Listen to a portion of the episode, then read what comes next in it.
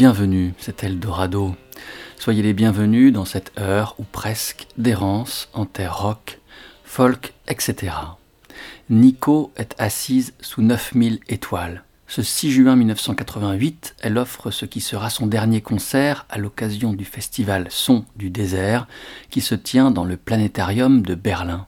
D'autres grands noms de la musique planante, Ashra Temple, Terrier Ribdal, ont composé, comme elle, une musique inspirée par le thème du désert, spécialement pour l'événement. Le choix de Nico s'est porté sur le désert lunaire. Elle est vêtue de sombre, une ample tunique, un pantalon de cuir et de lourdes bottes ornées de sangles. Ses longs cheveux tranchent avec la pâleur spectrale de son visage, baigné de deux lacs bleus et glacés, cratères d'eau lunaire. Les yeux de Nico regardent loin, ailleurs. I am not quite here. Je ne suis pas vraiment là, avait-elle confié à un journaliste quelques années plus tôt. Nico est assise derrière son harmonium. Elle en actionne la pédale pour y insuffler l'air comme sa mère, un demi-siècle auparavant, actionnait la pédale de sa machine à coudre.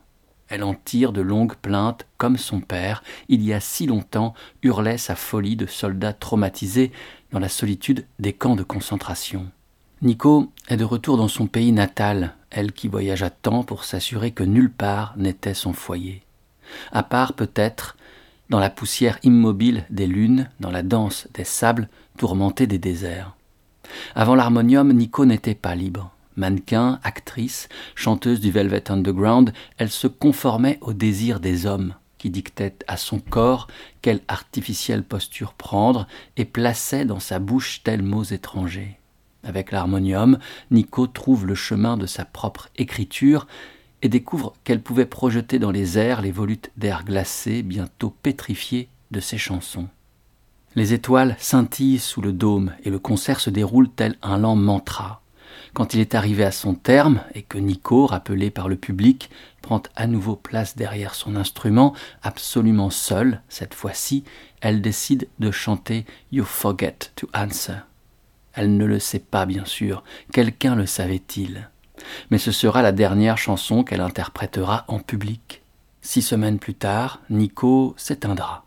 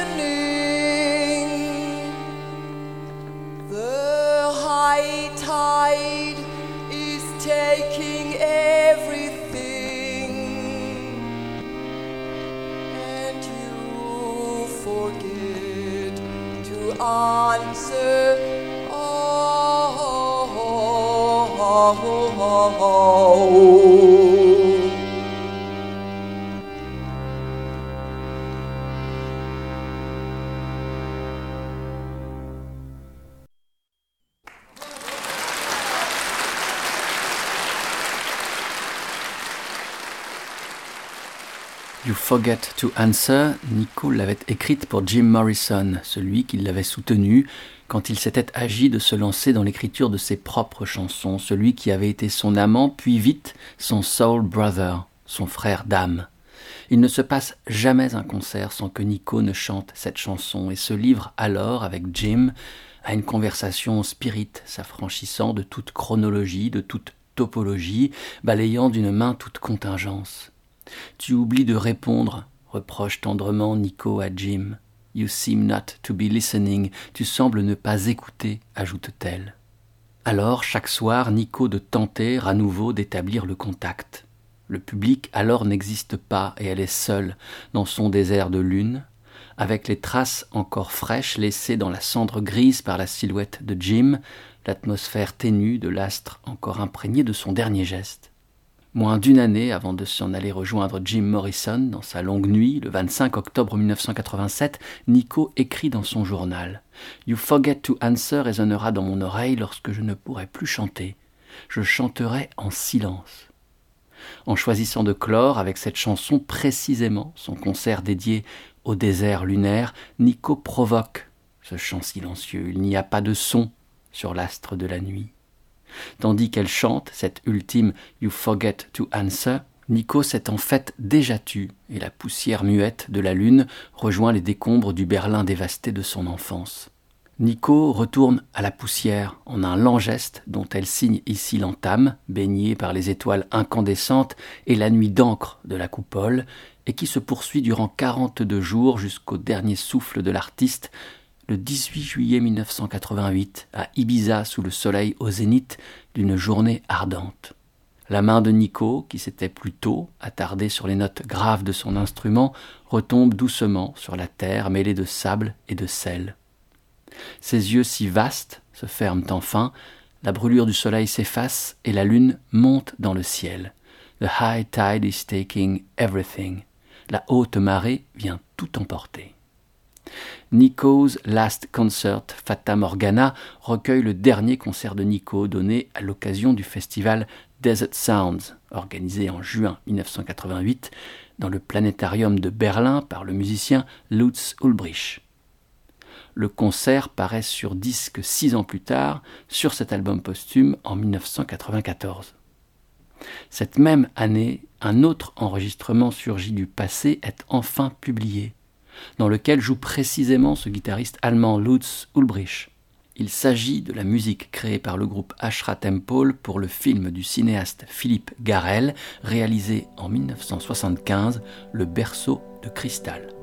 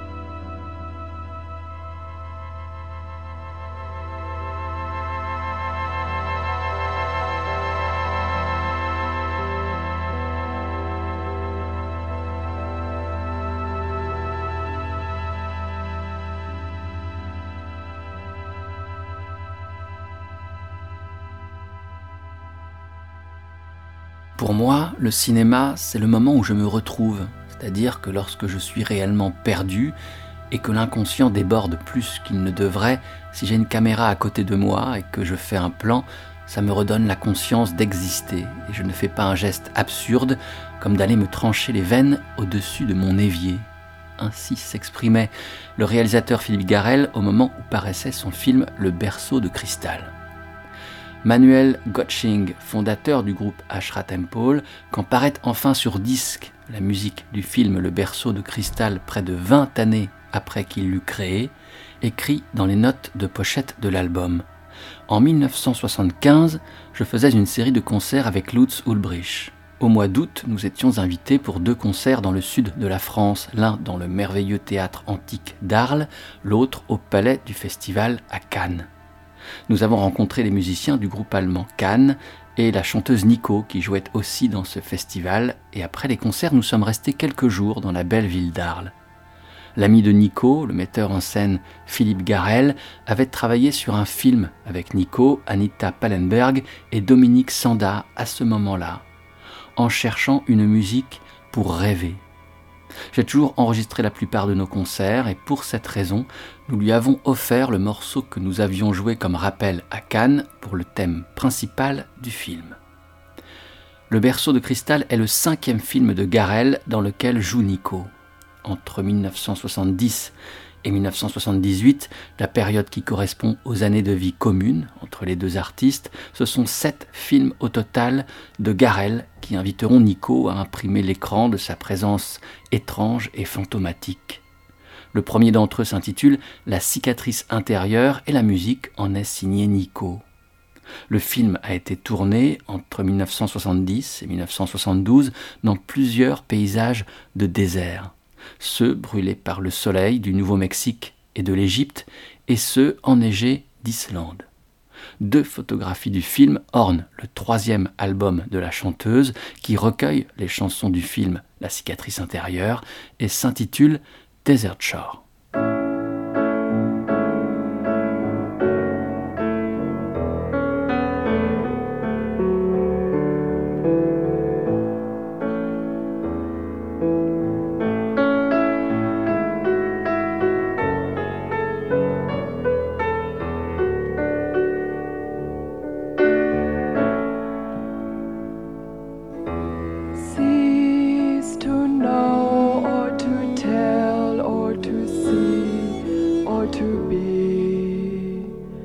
哟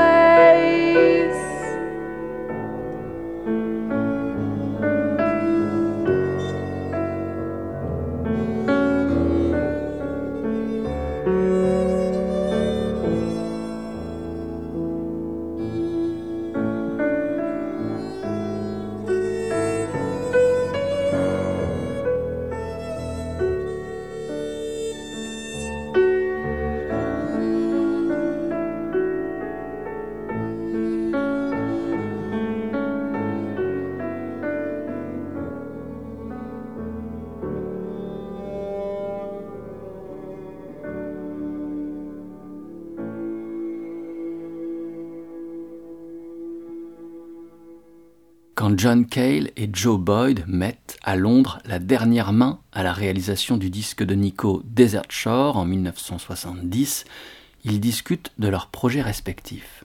À cette époque-là, le producteur Joe Boyd accompagne les premiers pas d'un jeune auteur, compositeur et interprète de folk, Nick Drake. Il travaille en même temps que sur Desert Shore sur le deuxième album de Drake, Brighter Later, auquel Cale, enthousiasmé par ce qu'il entend, participera. L'année passée, en 1969, avait paru le premier album de Nick Drake qui avait 20 ans tout juste lors de son enregistrement. Joe Boyd, pour la remarquable monographie consacrée à ce disque, Five Lives Left, pour la collection discogonie des éditions Densité, et écrite par Alain Hertet et Alain Pire, se souvient.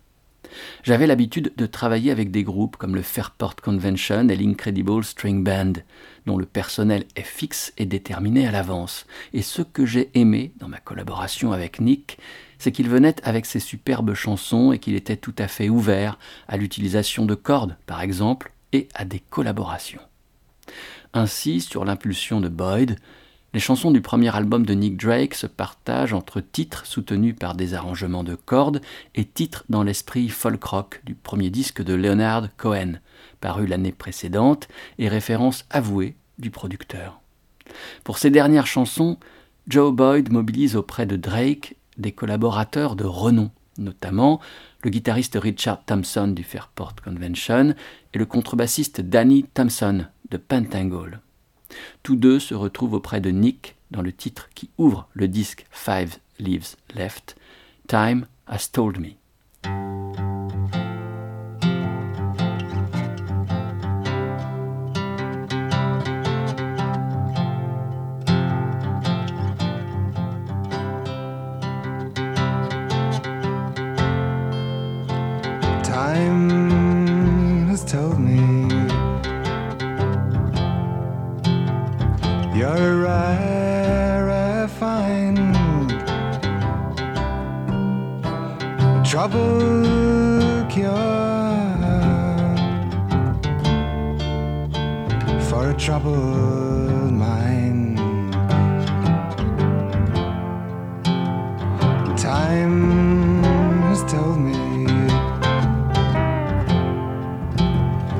To ask for more. For someday our ocean will find its shore. So I'll leave the ways that are making me be what I really don't want to be. The ways that are making me love what I really don't want to love. Time has told me you came with the dawn.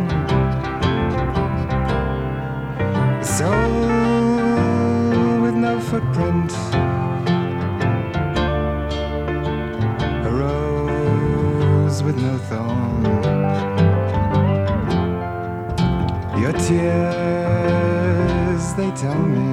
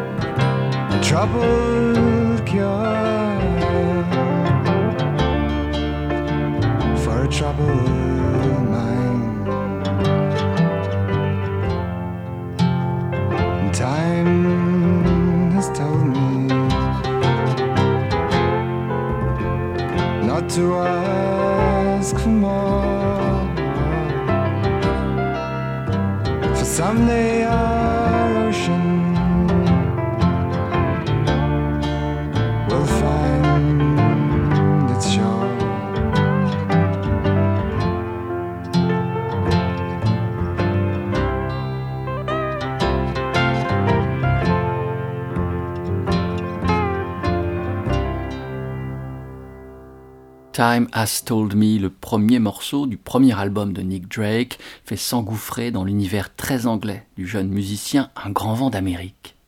Alain Pire et Alain Hertet, dans leur ouvrage Nick Drake Five Leaves Left, en apportent l'éclairage.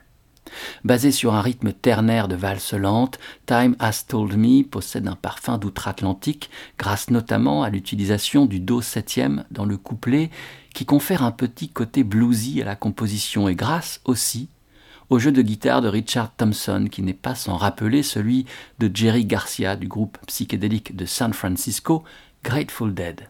Le jeu de piano très West Coast de Paul Harris y contribue également.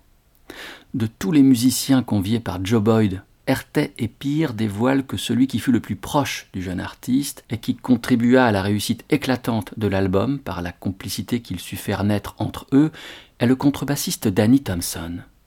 Il faut l'entendre sur ce morceau enveloppant Drake, le relançant, lançant ses flèches de coton entre les notes ici boisées, là liquides, des deux guitares.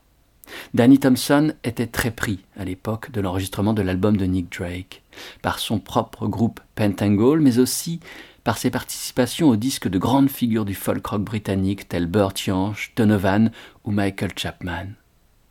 Le 7 octobre 1968, Danny Thompson se rend au Queen Elizabeth Hall, une salle ouverte depuis peu dans le quartier de South Bank à Londres. Le soir même, il doit accompagner un chanteur et guitariste américain en concert. C'est la première et unique fois où Danny Thompson jouera aux côtés de Tim Buckley. Le concert exceptionnel fut enregistré et paraîtra une vingtaine d'années plus tard sur un disque intitulé Dream Letter. Le morceau qui clôt ce double album s'intitule Once I Was.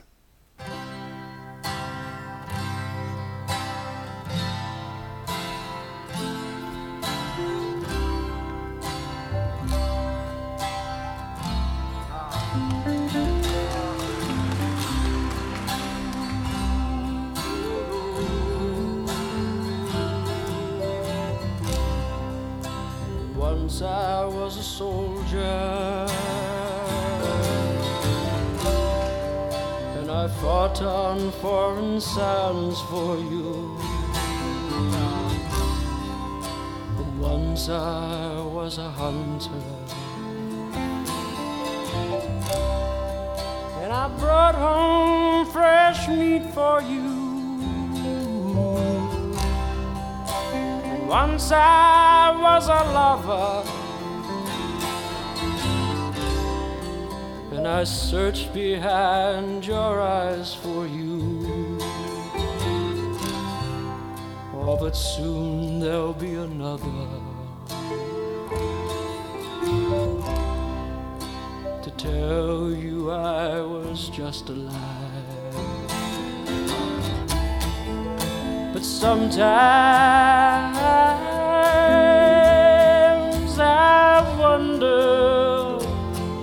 just for a while will you ever remember me? Oh,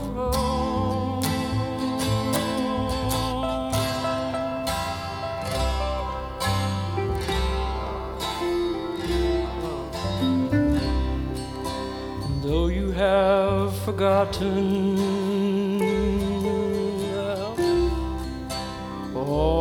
our rubbish dreams, I found myself searching through the ashes of our room. For the days when we smiled and the hours that ran wild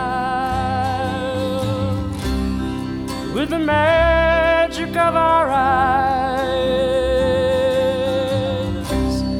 and the silence of our words. But sometimes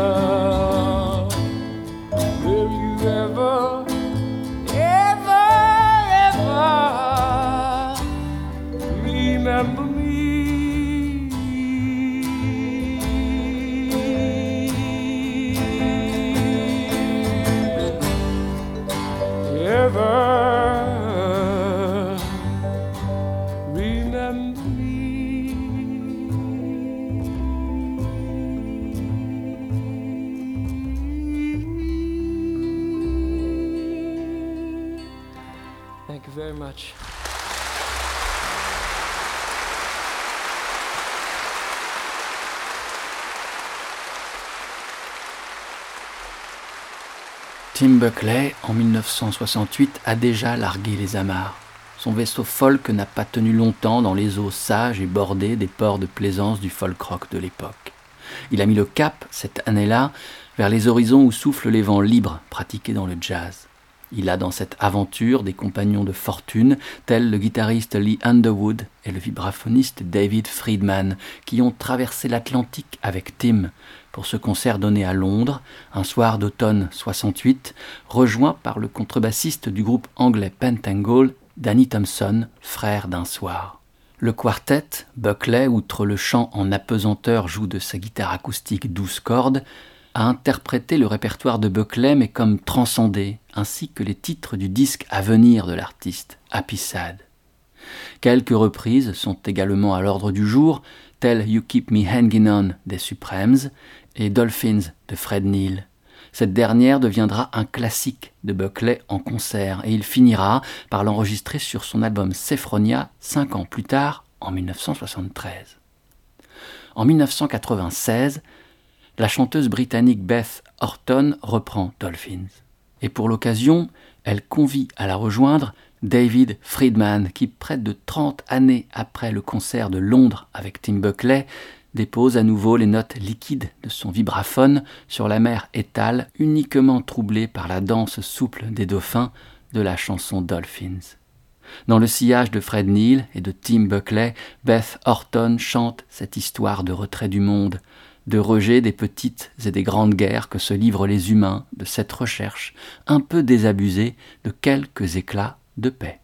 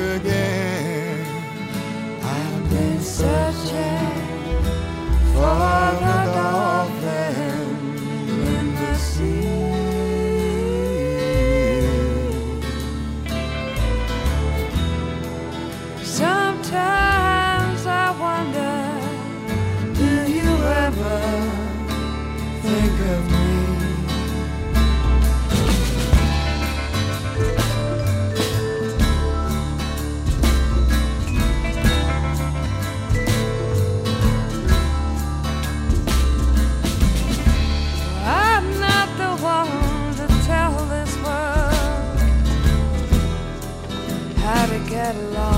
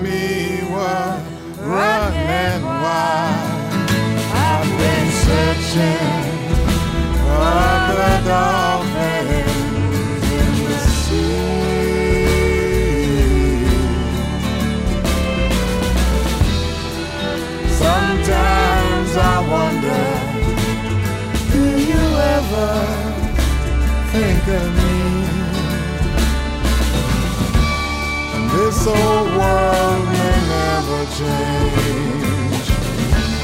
This old world may never change.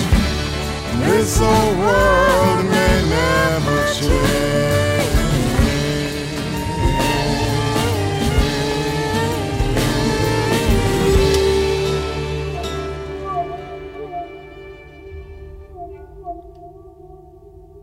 Le folk n'est qu'un des matériaux que j'utilise et je ne suis pas une puritaine du genre.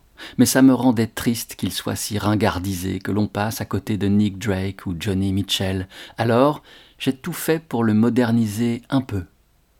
À sa mesure, Bess Horton contribue à écrire l'histoire de cette musique et outre Drake et Mitchell, confie d'autres influences, en les personnes de Neil Young, Ricky Lee Jones et Terry Callier. Beth Horton était bien entourée quand, en marge de l'enregistrement de son album Trailer Park, au mi-temps des années 90, elle reprend la chanson Dolphins de Fred Neil. Citons parmi la quinzaine de musiciens en studio lors de cette session Martin Duffy de Primal Scream à l'orgue, David Friedman, un proche de Tim Buckley, au vibraphone, Howard Gott des Tindersticks au violon et Henry Olsen à la basse. Olsen qui avait accompagné Nico lors de ce qui devait être son dernier concert, Fata Morgana, en 1988.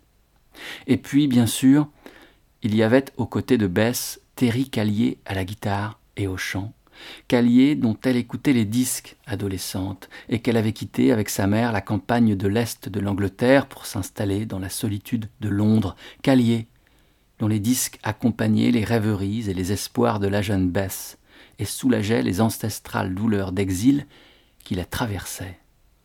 Je marche le long de la voie ferrée. J'ai des larmes plein les yeux qui m'empêchent de lire cette lettre postée de la maison. Et si ce train m'amène à bon port, je serai de retour chez moi samedi soir, car je suis à neuf cents miles de la maison. Ô Dieu, comme je déteste entendre retentir ce sifflement solitaire.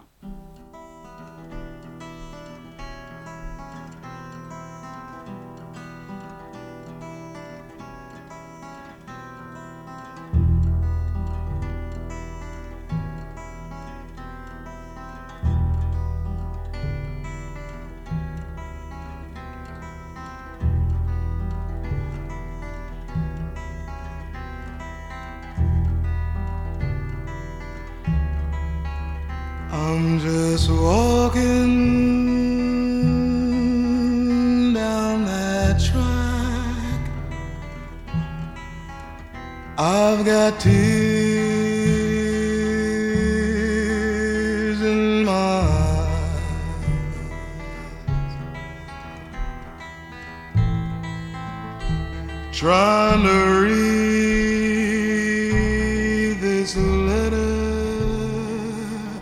from my home.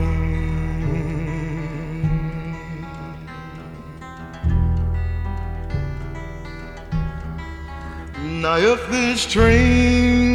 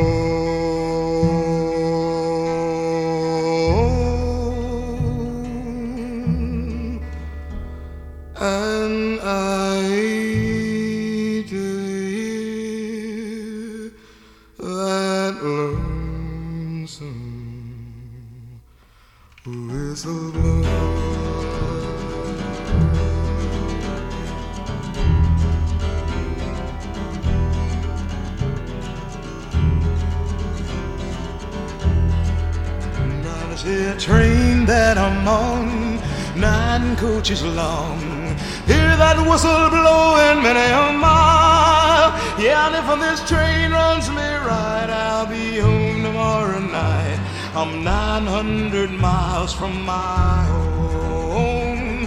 Hate to hear that lonesome whistle blow.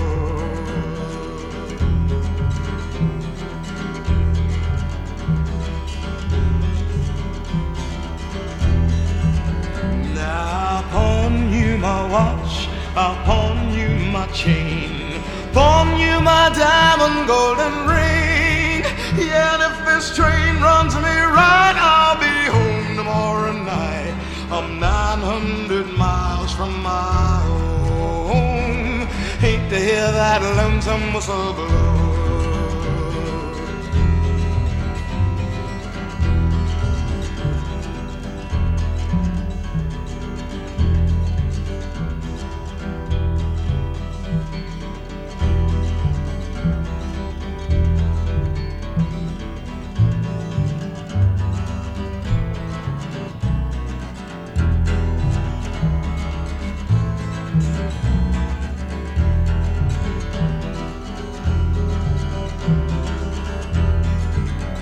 If my woman tells me so, then I can't railroad no more.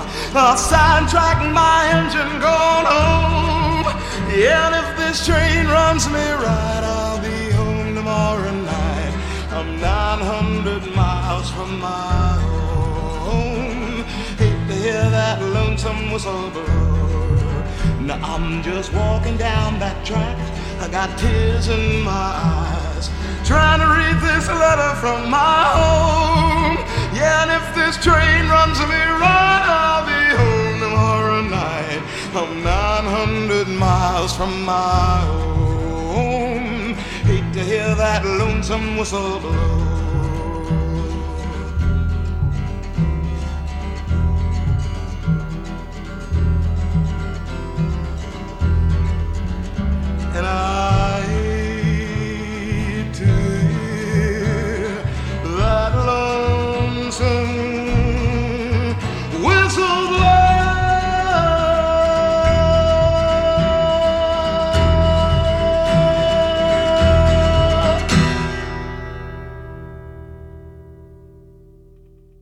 Dénudée et chaleureuse, New Folk Sound of Terry Callier impose un son nouveau à partir d'une guitare acoustique et de deux contrebasses, configuration inusitée dont la sensualité, héritée du jazz, s'accorde parfaitement aux rondeurs capiteuses d'une voix singulière.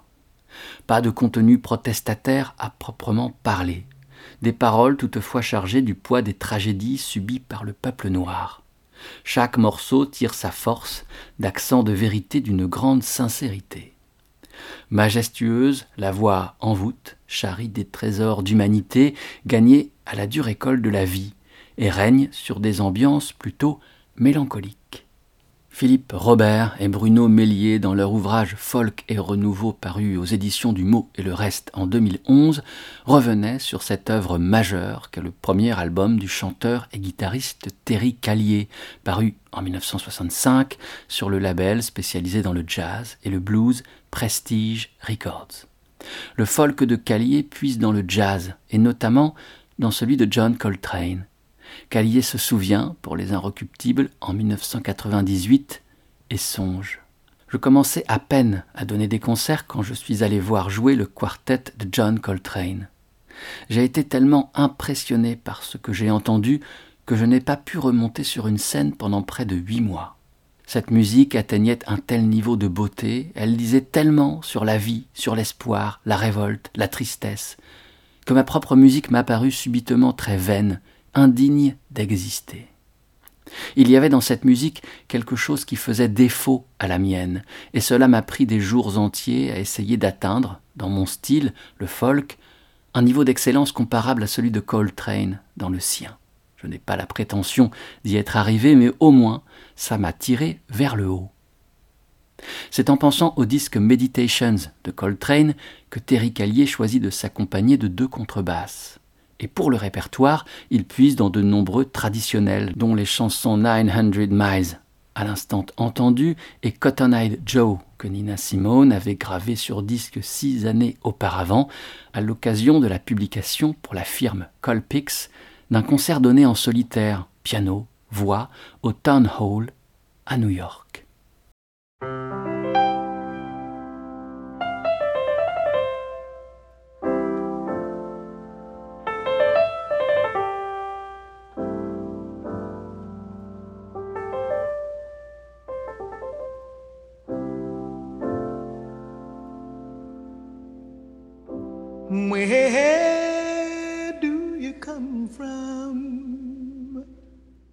And where do you go? Where do you come from? My cotton eye Joe. Well, I come for to see you, and I come for to sing, and I come for to show you my diamond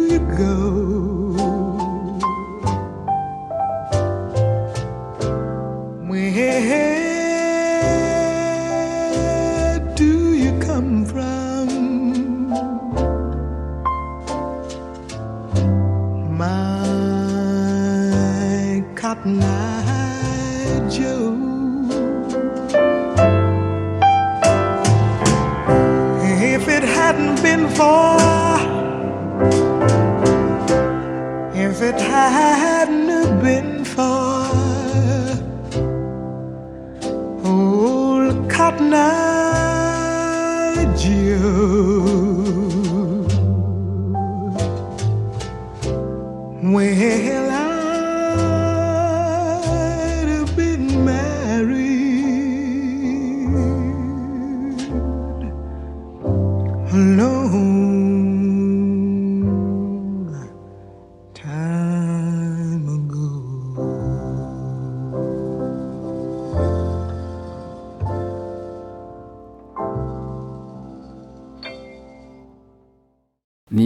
Nina at Town Hall, troisième album de Nina Simone, paru au dernier jour de 1959, pose déjà l'essentiel de son art. Un piano virtuose, ornementé, hérité de sa formation classique, à la fois très rythmique et très mélodique, et une voix dont le léger voile ne fait que redoubler l'intensité, une voix directe, héritée du blues, une voix de vérité déchirée. On entend sur ce disque plusieurs chansons que Nina Simone réenregistrera ultérieurement au gré de sa discographie. Cette chanson, Cotton Eye Joe, ainsi que Black is the Color of My True Love's Hair et Wild is the Wind. Avec cette dernière chanson, cette errance en terre rock, folk, etc. trouvera son terme. C'en sera terminé de cet épisode d'Eldorado et c'est la voix de Rosemary Stanley qui nous le signifiera. Comme la feuille s'accroche à l'arbre, accroche-toi à moi. Car nous sommes les créatures du vent, et sauvage est le vent, oui, sauvage est le vent. Merci d'avoir été à l'écoute et peut-être, sait-on, merci de votre fidélité. Souvenez-vous de cette adresse. Vous y trouverez émissions et playlists www.radio-eldorado.fr. Portez-vous bien, à la prochaine. Ciao.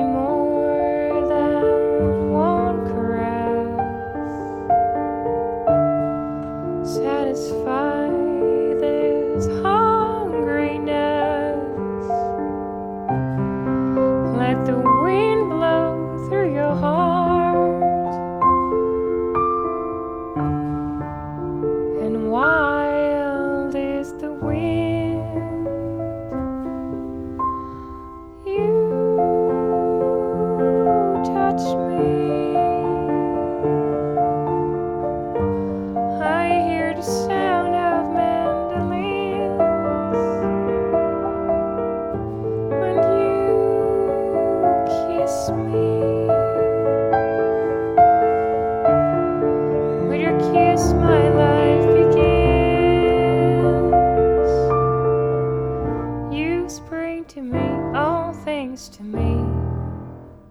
Don't you know your life itself?